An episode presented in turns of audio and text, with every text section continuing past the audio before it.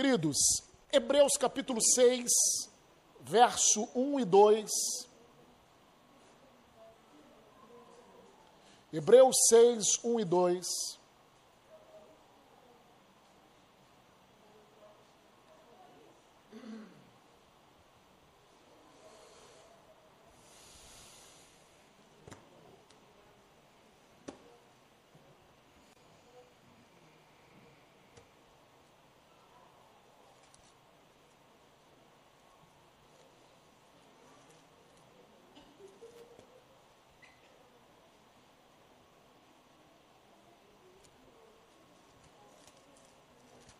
Aleluia.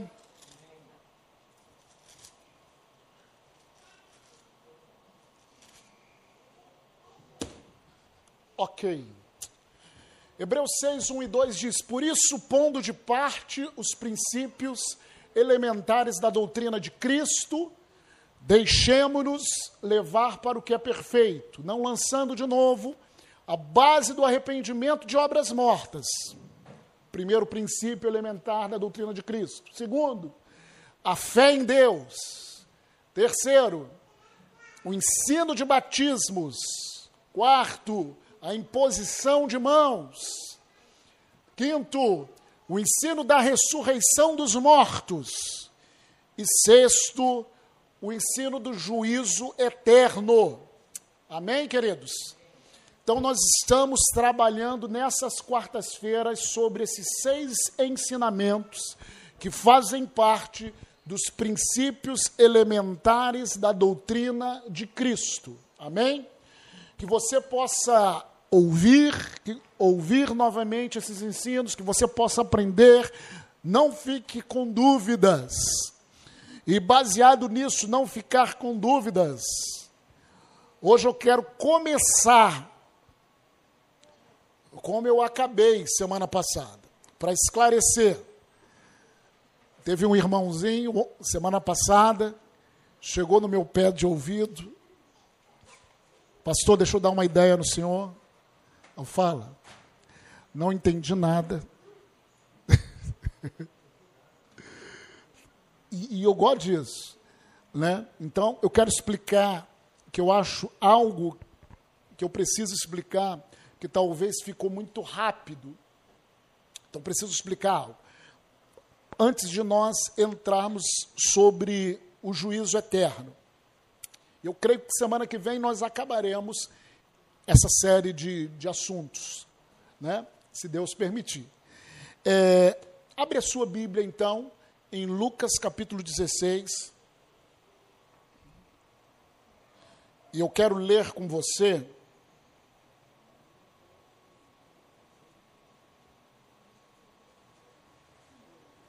Vocês que também estão na internet podem acompanhar essas ministrações através do Ministério EI Rio. Tem, entra lá na nossa página lá. Tem também pelo Spotify. Só você entrar, escutar em nome do Senhor Jesus. Você vai ser muito abençoado. Lucas capítulo 16 a partir do verso 19. Vamos com muita tranquilidade, que eu quero explicar algo para vocês. Aí eu vou, com muita tranquilidade, ler isso, focar em algumas coisas. Primeiro, antes de entrarmos nisso, havia um conceito já que todas as pessoas, esse conceito já estabelecido no Velho Testamento, que todas as pessoas que morriam, elas iam um conceito de baixo. Eles tinham um conceito de que Deus estava no alto, né? Altíssimo, Deus era altíssimo, ou no céu, e eles tinham esse conceito já arraigados que as pessoas que morriam estavam em baixo, né? Talvez baseado porque o corpo era enterrado, o corpo ia para baixo. Né? Mas é, nós vamos entender pela palavra que isso realmente era correto. As regiões dos mortos é para baixo, era para baixo. Amém? Então, Jesus, quando ele fala, quando ele cita esse texto, que, que não é uma parábola, é, ele começa a falar havia, né? ele está falando sobre isso, sobre a questão da, da morte, sobre os sentidos das pessoas após a morte, sobre onde as pessoas iriam. Então ele começa assim, no versículo 19. Ora, havia certo homem rico que revestia, que se revestia de púrpura e de linho finíssimo, e que todos os dias se regalava esplendidamente.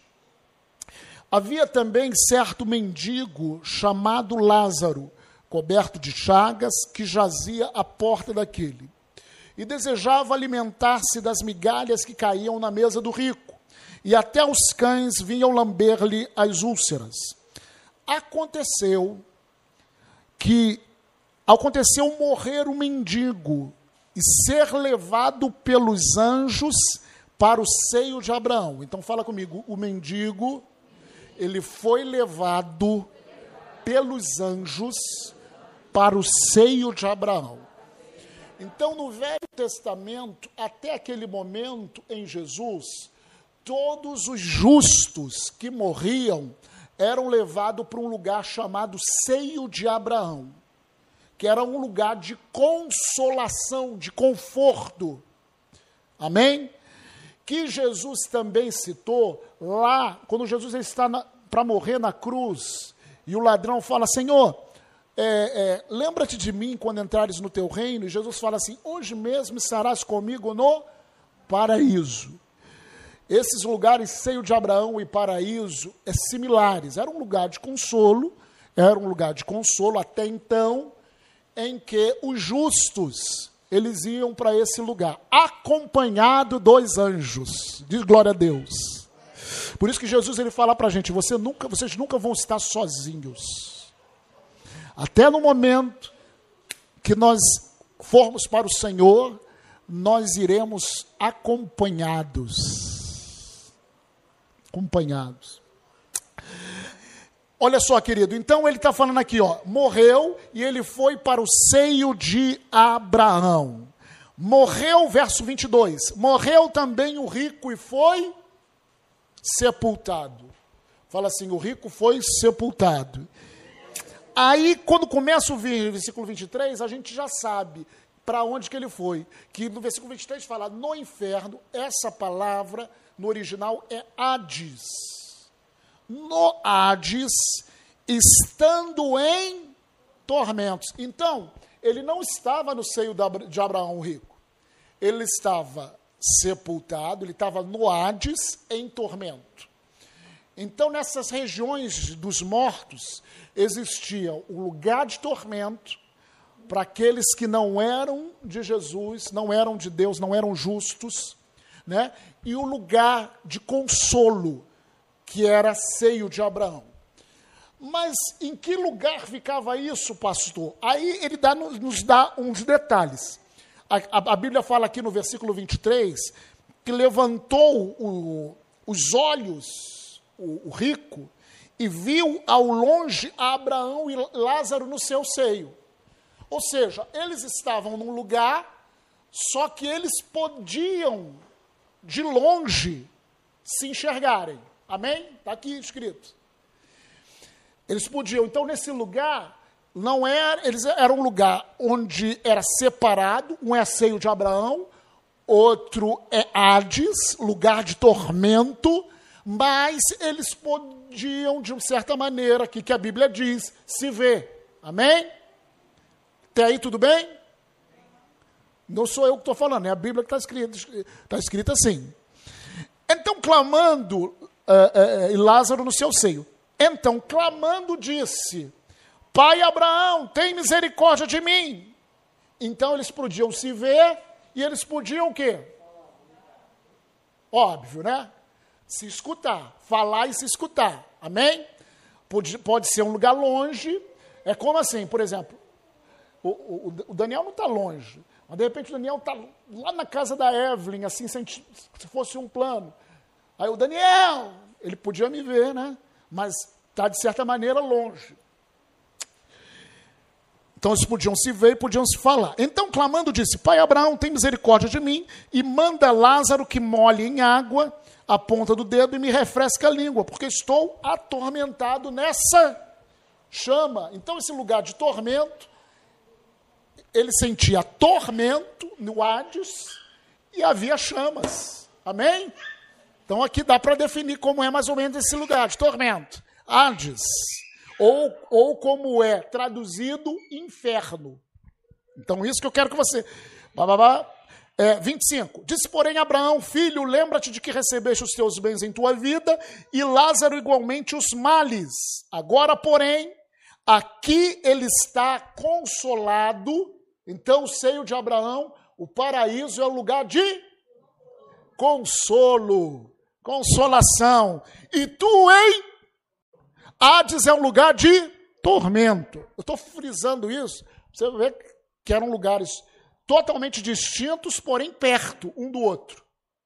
Perto, né?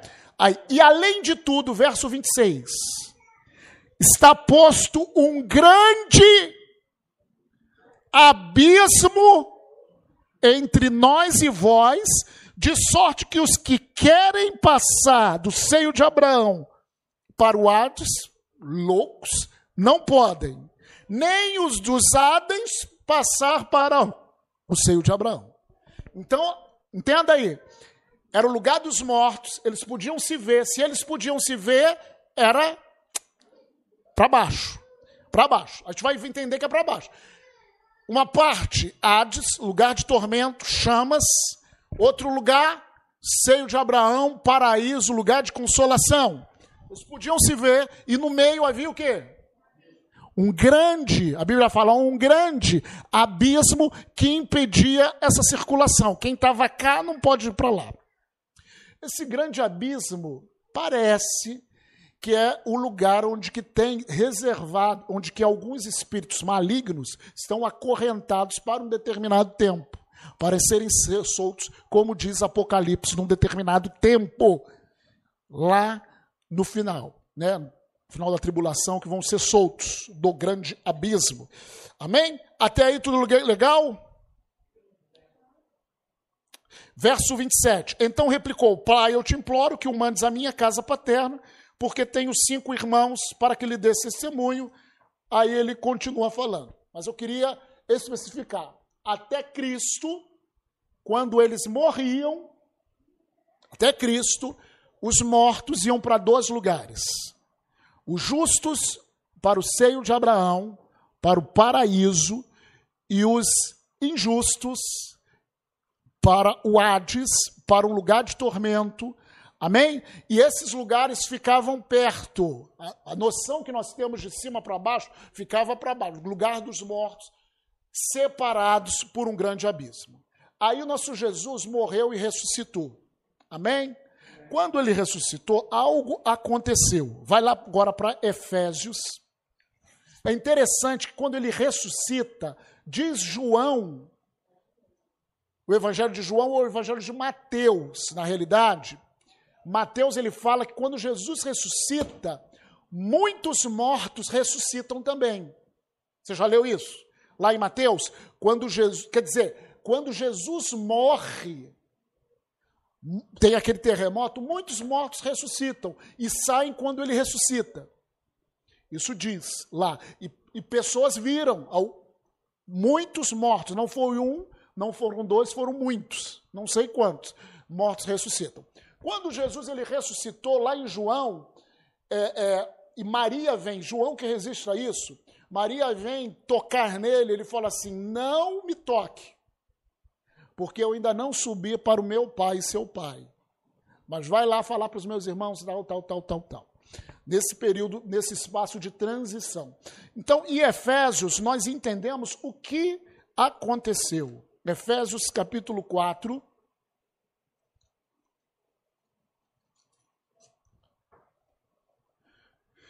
Vamos ler a partir do verso 8.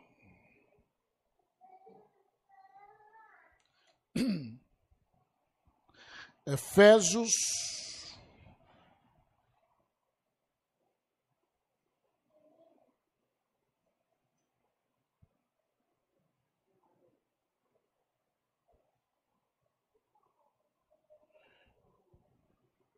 Tá. Efésios 4, 8. Na, na minha Bíblia aqui, que é a, que é a atualizada, ele fala o seguinte: Por isso diz, quando ele subiu às alturas, olha só esse conceito de alto e de baixo. Alturas, levou cativo o cativeiro. Se ele levou o cativo o cativeiro, aonde estava o cativeiro? Embaixo. Boa. Ele subiu às alturas, ele levou o cativo, o cativeiro que estava embaixo. E concedeu dons aos homens. Aí ele frisa no verso 9. Ora, que quer dizer subiu, senão que também havia descido até havia descido até as regiões inferiores da terra. Fala comigo. Regiões inferiores da terra. Ele não está falando disso daqui. Ele não está falando da carne de Jesus. A carne estava ali, sepultada num, num sepulcro novo. Está falando do espírito, da alma dele, tinha ido até onde? As regiões inferiores da terra, que era justamente esse lugar que ficavam os mortos, regiões inferiores da terra. Aquele que desceu é também o mesmo que subiu acima de todos os céus. Então ele foi lá, desceu, fez o que tinha que fazer, tomou a chave, a chave da morte do inferno, amém? Fez o que tinha que fazer, levou cativo o cativeiro, porque ainda que o homem morresse naquele tempo, o homem ficava nas regiões justos inferiores da terra, no seio de Abraão, consolado. Subiu acima de todos os céus para encher. Cadê? Onde que eu estou, gente? Verso, verso 10. Aquele que subiu é também o mesmo que. Aquele que desceu é também o mesmo que subiu acima de todos os céus para encher todas as coisas. Amém?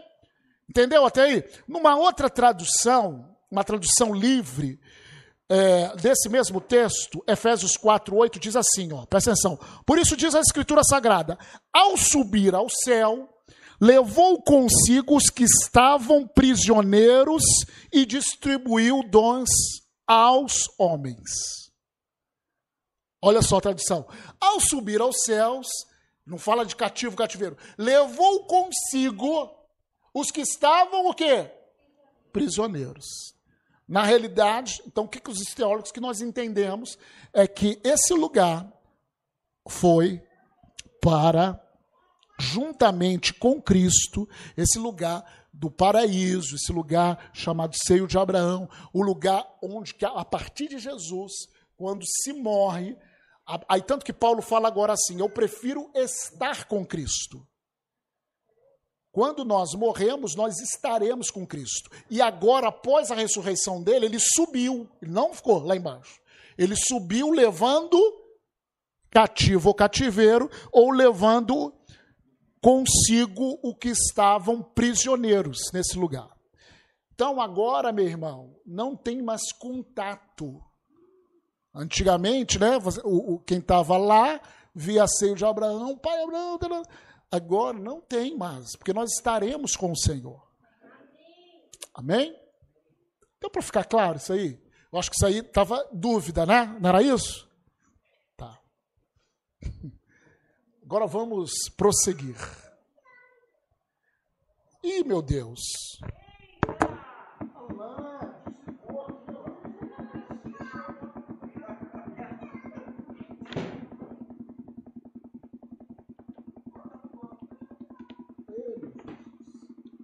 computador que só trabalha com pilha. É isso aí. O computador só tem 20 anos, poxa, é novo. Uns 20 aninhos, novo.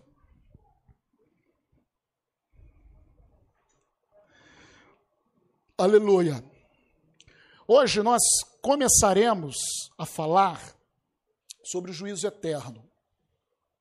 O que vem a ser o juízo eterno. Na realidade, é, é o juízo que Deus faz. Porque nós temos que entender, irmãos, que Deus ele é amor. Amém? Todo mundo concorda que Deus é amor? Quer você concorde, quer não, a Bíblia diz, então Deus é amor. Mas a Bíblia também diz que ele, ele é justiça, ele é justo, ele faz juízo, toda justiça está com ele. Então, queridos, pelo seu amor, ainda que Deus seja amor, seja amor, ele é justiça. E o juízo eterno é a justiça de Deus, preste atenção, contra o pecado, contra todo o pecado. Por que pecado? Porque o pecado, quando ele, ele veio sobre a raça humana através de Adão, ele trouxe a morte. A morte veio por causa do pecado. E a Bíblia diz lá no Velho Testamento que o pecado fazia o que? Separação do homem de Deus. Porque Deus, ele é santo. Amém? Porque Deus é justo. Então o pecado fazia separação. O juízo eterno é o juízo contra o pecado, contra a injustiça, contra toda injustiça e iniquidade de Satanás, dos anjos caídos e dos homens.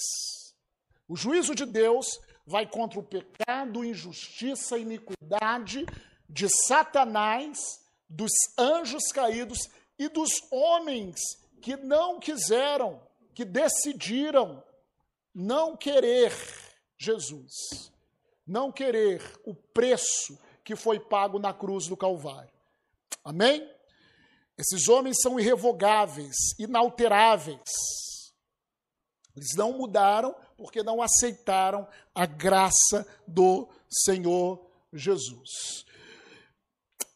Quando nós nos convertemos, nascemos de novo, Deus espera que nós vivamos de modo digno que nós revelemos através da nossa vida o amor de Deus, a santidade de Deus, amém?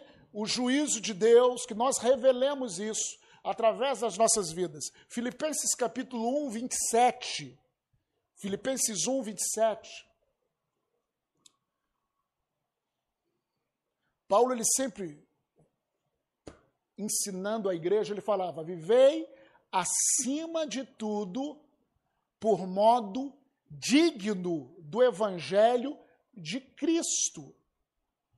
Ou seja, eu não posso viver de qualquer maneira.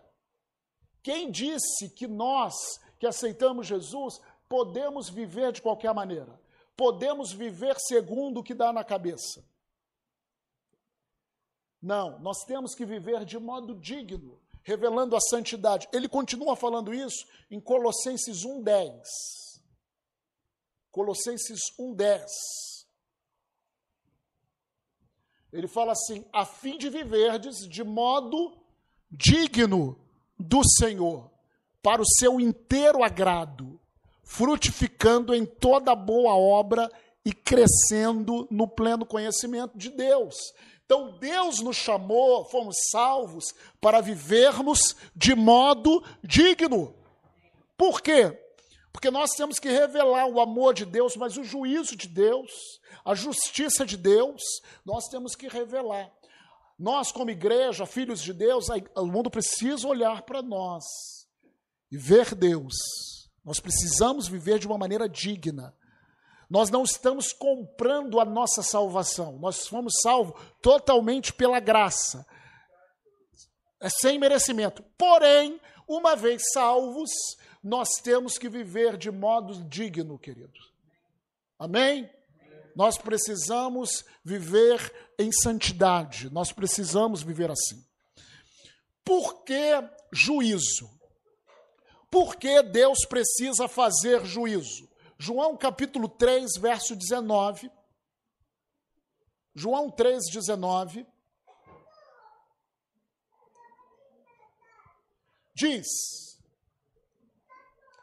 Se não achou, é só olhar, tá, irmãos? O anotar. O julgamento é este: que a luz veio ao mundo e os homens amaram mais as trevas do que a luz, porque as suas obras eram mas, porque as obras dos homens eram más, precisa de juízo. Romanos capítulo 2, versos 5 e 6 também fala sobre isso.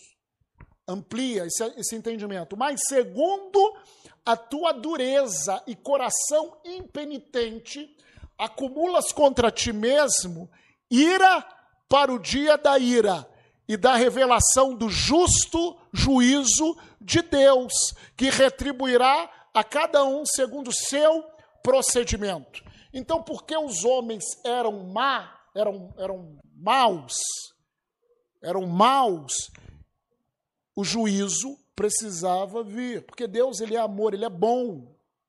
Amém? Então o juízo vem, primeiro, porque por causa das obras más, por causa das obras más. Segundo, o juízo vem, João 3,18. Esse juízo vem, João 3,18 diz: não há temor. João, é João 3,18, não Romanos. Quem nele crê não é julgado. E quem não crê já está julgado, porquanto não crê no nome do unigênito Filho de Deus. Marcos 16, 16. Marcos 16, 16. Quem crer e for batizado será salvo. Quem, porém, não crer será condenado. Por que juízo? Porque as suas obras eram más. Dois, por causa da incredulidade. Por que juízo? Por causa da incredulidade. E isso, querido, às vezes nós achamos a incredulidade pode estar até dentro da igreja, mesmo a pessoa vindo na igreja ainda é incrédula. E incredulidade, querido, sobre isso. Porque às vezes nós achamos, fomos, quem foi salvo aí diz glória a Deus. Amém? Permaneça assim, dessa maneira. Ah, mas pastor, uma vez salvo, salvo para sempre. Queridos, tem doutrina tem maneiras de pensar teológica que acreditam que uma vez salvo, salvo para sempre, outras maneiras que acreditam que você foi salvo e pode perder a salvação. Né?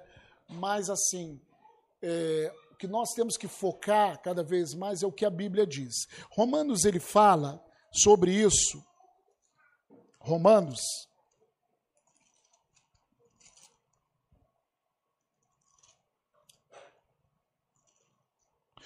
Quando Paulo ele vai falando sobre o futuro de Israel, em Romanos capítulo 11, que ele vai falando sobre o futuro de Israel, explicando para a igreja de Roma que eles caíram numa incredulidade, por causa que eles caíram na incredulidade, o evangelho chegou para os gentios.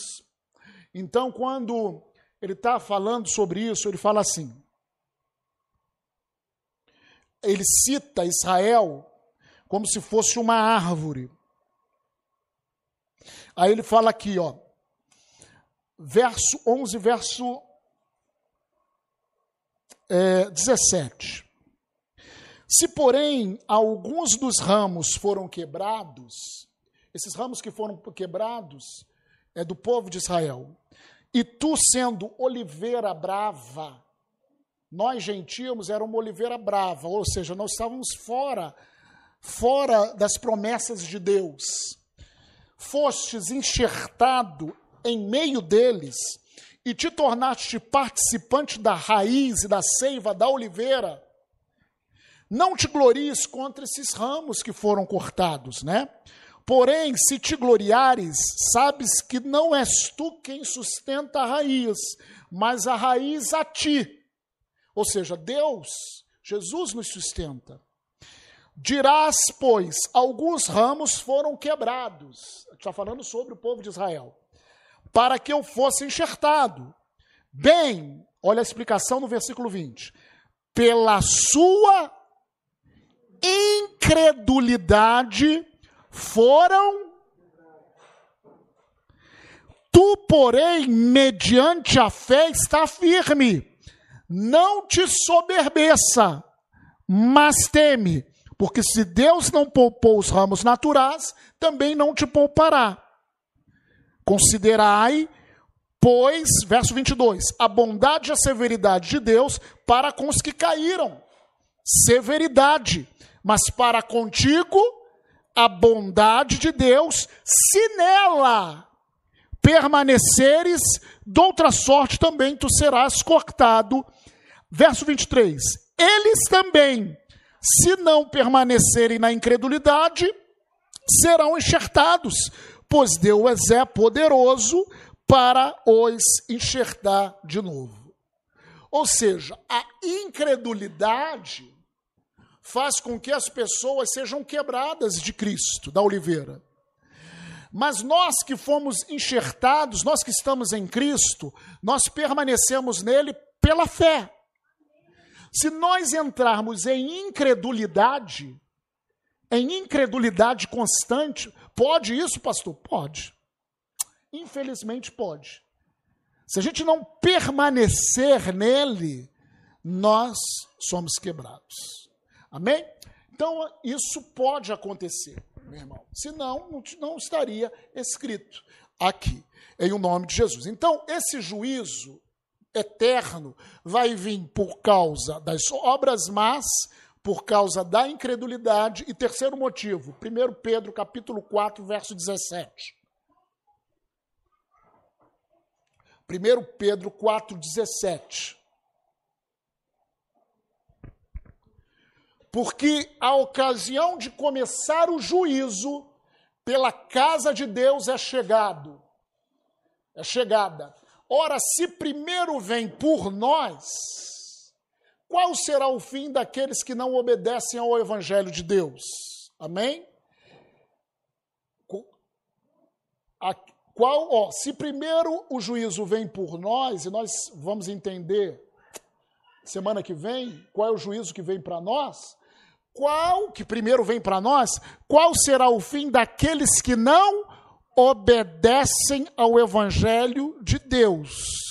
Ou seja, o juízo vai contra a desobediência ou contra a rebeldia ao evangelho de Deus. Segundo Tessalonicenses capítulo 1, verso 7. Segundo Tessalonicenses 1, 7 a 9. Também fala sobre isso. E a vós outros que sois atribulados, alívio juntamente conosco. Quando do céu se manifestar o Senhor Jesus com os anjos do seu poder, em chama de fogo, tomando vingança contra os que não conhecem a Deus e contra os que não obedecem ao Evangelho de nosso Senhor Jesus, estes sofrerão penalidade de eterna destruição, banidos da face do Senhor e da glória do seu poder. Então, o juízo de Deus, meus irmãos, ele vem por causa das obras más. O juízo de Deus vem por causa da incredulidade e o juízo de Deus vem por causa da desobediência ou rebeldia contra Deus. Amém?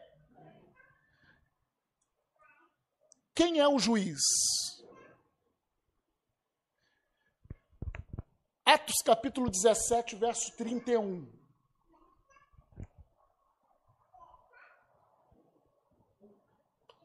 Atos 17, 31, meus irmãos. Porquanto estabeleceu um dia em que há de julgar o mundo com justiça, por meio de um varão que destinou e acreditou diante de todos, ressuscitando dentre os mortos. Romanos 2, verso 16. Romanos 2, 16. No dia em que Deus, por meio de Cristo Jesus, julgar os segredos dos homens de conformidade com o meu evangelho. João capítulo 5, verso 22 e 23. João 5, 22 e 23. E o pai a ninguém julga, mas ao filho confiou todo o julgamento, a fim de que todos honrem o filho do modo porque honra o pai, quem não honra o filho não honra o pai que o enviou. Então, Quem vai nos julgar? Deus através de Jesus. Amém? É Deus através de Jesus, porque tudo vai ser convergido em Cristo, todas as coisas. Agora, quais são os critérios para esse julgamento? Quais são os critérios de que as pessoas vão ser julgadas? Interessante, porque tudo isso é bíblico. A gente só é, pega e copia e, e junta. Né? João capítulo 12, verso 48 e 49. João 12, 48 e 49. Quem me rejeita e não recebe as minhas palavras tem quem o julgue. A própria palavra que tenho proferido, essa o julgará no último dia. Porque eu não tenho falado por mim mesmo, mas o Pai que me enviou, esse me tem prescrito que dizer e o que anunciar. Eu vou ser julgado, você vai ser julgado por meio da palavra. Amém? Ah, mas Fulano é tão bonzinho. Fulano é tão mauzinho. Nós seremos julgados por meio da palavra palavra do Senhor. Ele julgará a gente, irmãos, com justiça, revelando os propósitos mais íntimos do coração, porque a palavra ela faz isso.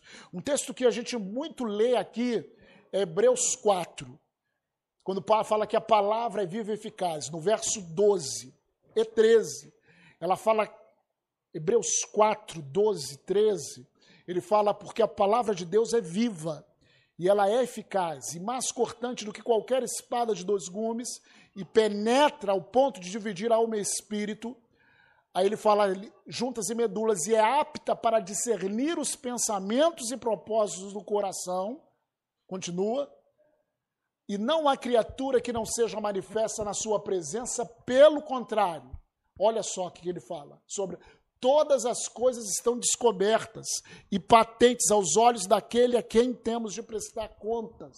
Ou seja, a palavra vai nos expor cada vez mais. Amém? É a palavra de Deus.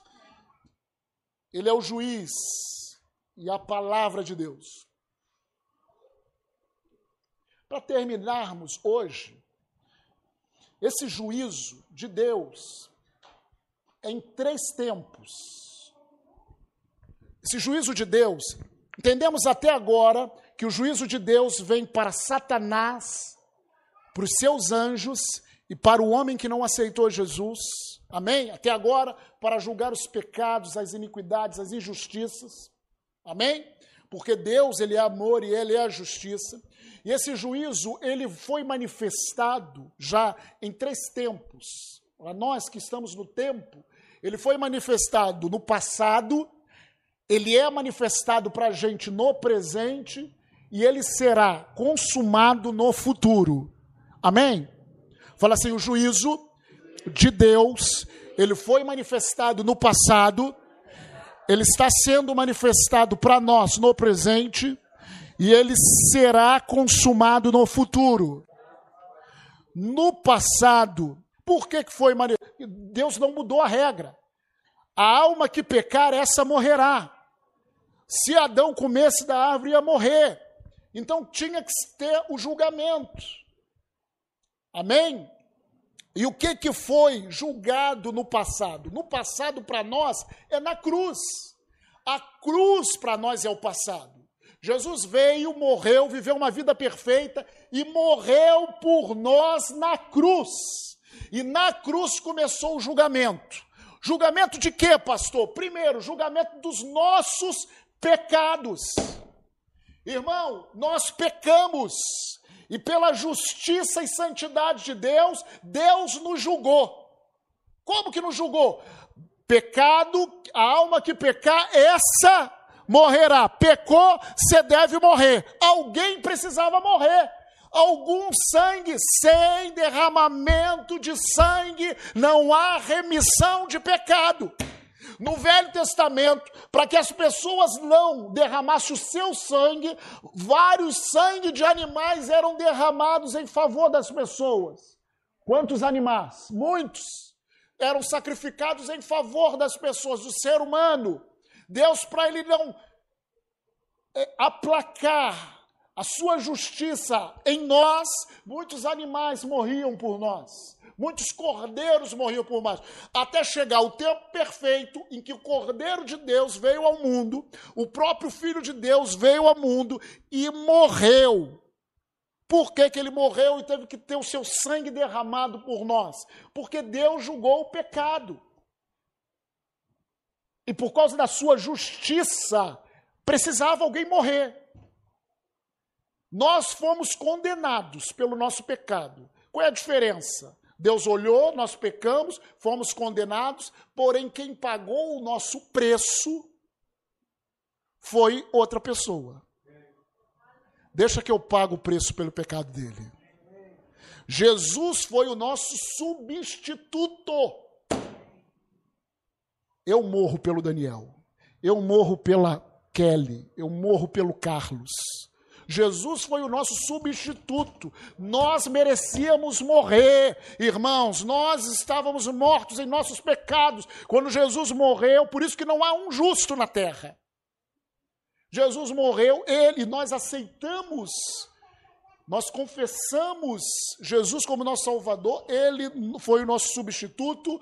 O Senhor, ele olha para o juízo do passado, o sangue de Jesus nos cobre. Gálatas capítulo 3, verso 13, meu irmão. Gálatas 3, 13. Aleluia! Oh, glória! Cristo nos resgatou da maldição da lei, fazendo-se Ele próprio maldição em nosso lugar, porque está escrito: Maldito todo aquele que for pendurado em madeiro. 1 Pedro 3,18, irmãos. Pois também Cristo morreu uma única vez pelos. Fala assim, ele morreu pelos meus pecados o justo pelos injustos, glória a Deus, aleluia, para conduzir-vos a Deus, morto sim na carne, mas vivificado no Espírito. Então o juízo da cruz, ele alcançou os nossos pecados. Aleluia! E isso é tremendo. Eu estou livre da condenação do pecado, meu irmão. Romanos 8:1 fala que agora nenhuma condenação há para quem? Para aqueles que estão em Cristo Jesus. Então, esse evangelho, essa mensagem precisa ser declarada, proclamada. Eu estou livre da condenação do pecado não só da condenação. Romanos 8, 3, irmãos, quando ele fala isso, Romanos 8, 3, ele fala assim: Porquanto que for impossível a lei, no que estava enferma pela carne, a nossa carne, a nossa natureza, pecaminosa. Isso fez Deus enviando seu próprio filho em semelhança de carne pecaminosa. Semelhança. Ele não tinha carne pecaminosa, mas ela era semelhante. E no tocante ao pecado, e com efeito condenou Deus na carne o pecado. Ele não tinha carne pecaminosa, mas nós tínhamos uma natureza pecaminosa. O nosso problema não era só o pecado, irmão. O pecado uma vez consumado, gerou em nós uma natureza pecaminosa que nós chamamos de carne. Uma natureza que se inclina cada vez mais ao pecado, que nos fazia constantemente serem pecadores.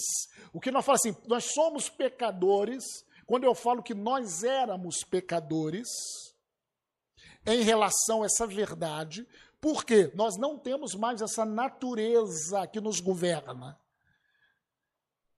Jesus ele nos libertou. Ah, mas eu ainda tenho dificuldade com a minha carne, mas agora eu tenho condição de mortificar essa carne, andar em mortificação. Antes de Cristo não. Então agora eu sou um santo que ainda peca, santo de Deus separado que ainda peca, comete alguns pecados. Entendeu, queridos? Então, Jesus na cruz do Calvário, além de tratar com o pecado na cruz, o juízo de Deus, tratou com a nossa natureza pecadora. Essa natureza. É, Gálatas 5, 24, irmãos. Gálatas 5, 24.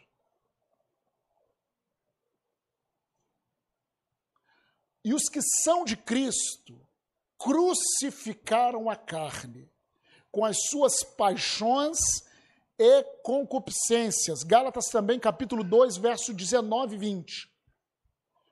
Gálatas 2, 19 e 20. Porque eu, mediante a própria lei, morri para a lei, a fim de viver para Deus. Estou crucificado com Cristo. Quem está crucificado?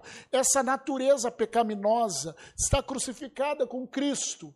Logo, já não sou eu quem vive, mas Cristo vive em mim, e esse viver que agora tenho na carne, como que eu tenho que viver?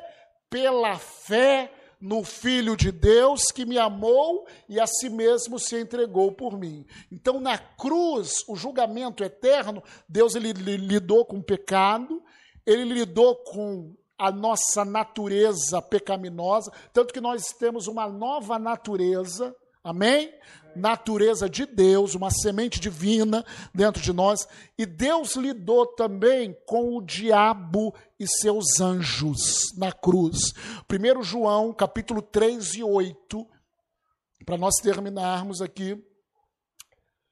1 João 3 e 8, aleluia.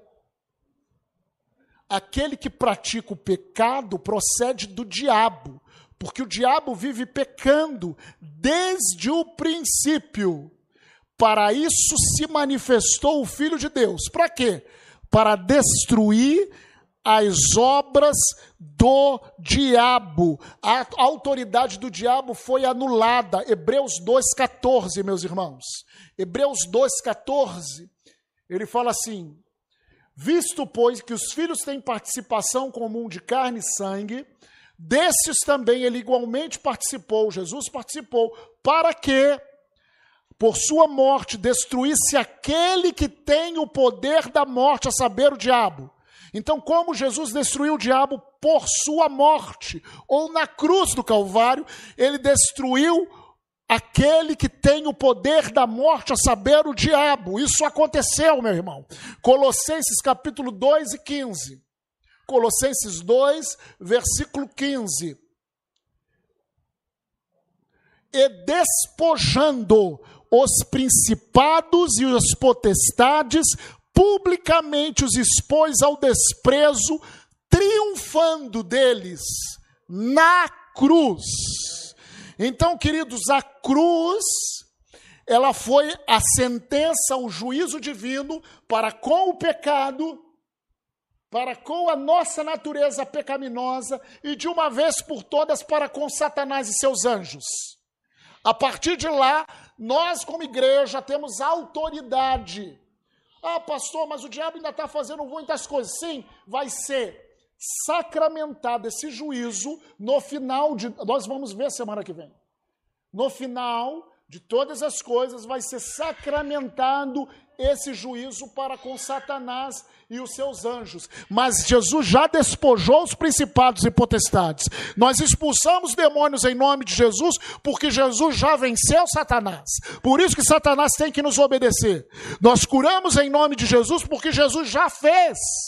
Nós oramos e declaramos e confessamos em nome de Jesus, baseado na cruz. A cruz para nós é uma garantia do juízo que o Senhor já fez com Satanás, com o diabo e os seus anjos. Para isso se manifestou o Filho de Deus para destruir as obras do diabo. E a igreja, e qual o nosso chamado, igreja? O mesmo chamado do mestre. Assim como ele destruiu, nós temos que pegar e falar assim: aqui, diabo, as suas obras na vida dessa pessoa já foi destruída.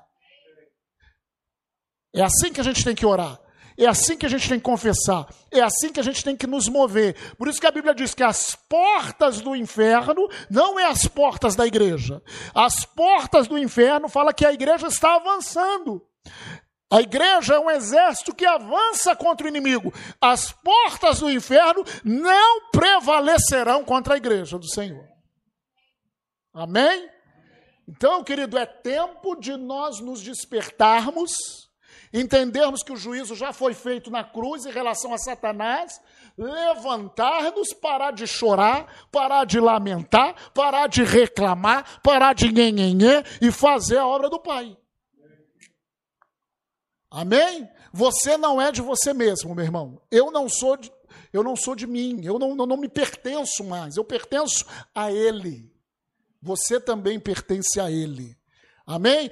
No tempo que nós temos nessa terra, é tempo para nós frutificarmos. Como nós lemos lá em João 15, não precisa abrir, nós lemos lá é, na semana passada no grupo de convívio dos homens: toda árvore que não der fruto, ele corta e lança no fogo. E toda que dá fruto, ele poda. De uma maneira ou de outra, você vai ser cortado, filho. É melhor você ser cortado dando fruto. De uma maneira ou de outra, Deus vai te tratar. Fala para o teu irmão, ei! De uma maneira ou de outra, Deus vai te tratar. Ou para te cortar, tratando o seu caráter, ou para ser cortado mesmo, filho por você permanecer ou entrar numa chamada incredulidade. Querido, nós não somos da incredulidade. E às vezes nós falamos isso e nós achamos isso muito difícil. Não é. Irmãos, as pessoas são enganadas por Satanás. Eu já vi, não uma e não duas, pessoas anteriormente cheias do Espírito, que foram enganadas por Satanás e depois começaram a servir Satanás. Porque uma coisa é ser enganado, outra é servir Satanás. Isso pode, pode acontecer? Pode, irmãos. Pode. Amém? Que Deus tenha graça, misericórdia sobre nós. Mas eu creio que nessa quarta-feira foi proveitoso para o nosso entendimento, para abrir. Amém, queridos? Há um juiz eterno. Semana que vem nós vamos completar esse juízo eterno e cremos que nós vamos completar todo esse ensinamento em o nome de Jesus. Feche seus olhos um pouquinho. Vamos orar ao Pai. Senhor, obrigado. Porque o Senhor julgou na cruz os nossos pecados. Obrigado, Senhor, pelo teu sacrifício, Jesus pelo teu sangue derramado. E por causa do teu sangue, o Senhor nos comprou, e nós queremos declarar que nós somos seus. O Senhor julgou também a natureza pecaminosa. Agora nós podemos viver em santidade. Podemos viver de maneira digna ao Senhor, digna da nossa salvação, digna ao Senhor podemos levantar as nossas cabeças, podemos declarar que agora nenhuma condenação há para nós, vivermos como filhos. Obrigado, Senhor, porque o Senhor julgou o diabo e os seus anjos, porque o diabo não pode nos tocar. Nós te louvamos, que nós possamos ter cada vez mais revelação de quem nós somos, o que nós temos e o que nós podemos. Senhor, que o Senhor continue nos podando, nos podando pela tua palavra, nos tratando pela tua palavra. Em o nome de Jesus. Nós abençoamos cada irmão aqui, Pai. Cada vida que está escutando essa administração na internet. Nós declaramos a tua graça, a tua bênção. Senhor, gera fome e sede nessa geração. Pai, traz para nós, Pai, os famintos ou nos leva, Senhor, a ministrar para aqueles que têm fome. Há uma promessa, Senhor, que o Senhor vai enviar fome. Aleluia, nós queremos esse. Nós queremos ministrar para esse, Senhor. Em o nome do Senhor Jesus. Nós abençoamos cada irmão em nome de Jesus. Amém. Você pode dar três glórias a Deus, irmãos? Glória a Deus. Glória a Deus. Glória a Deus. Vai na paz.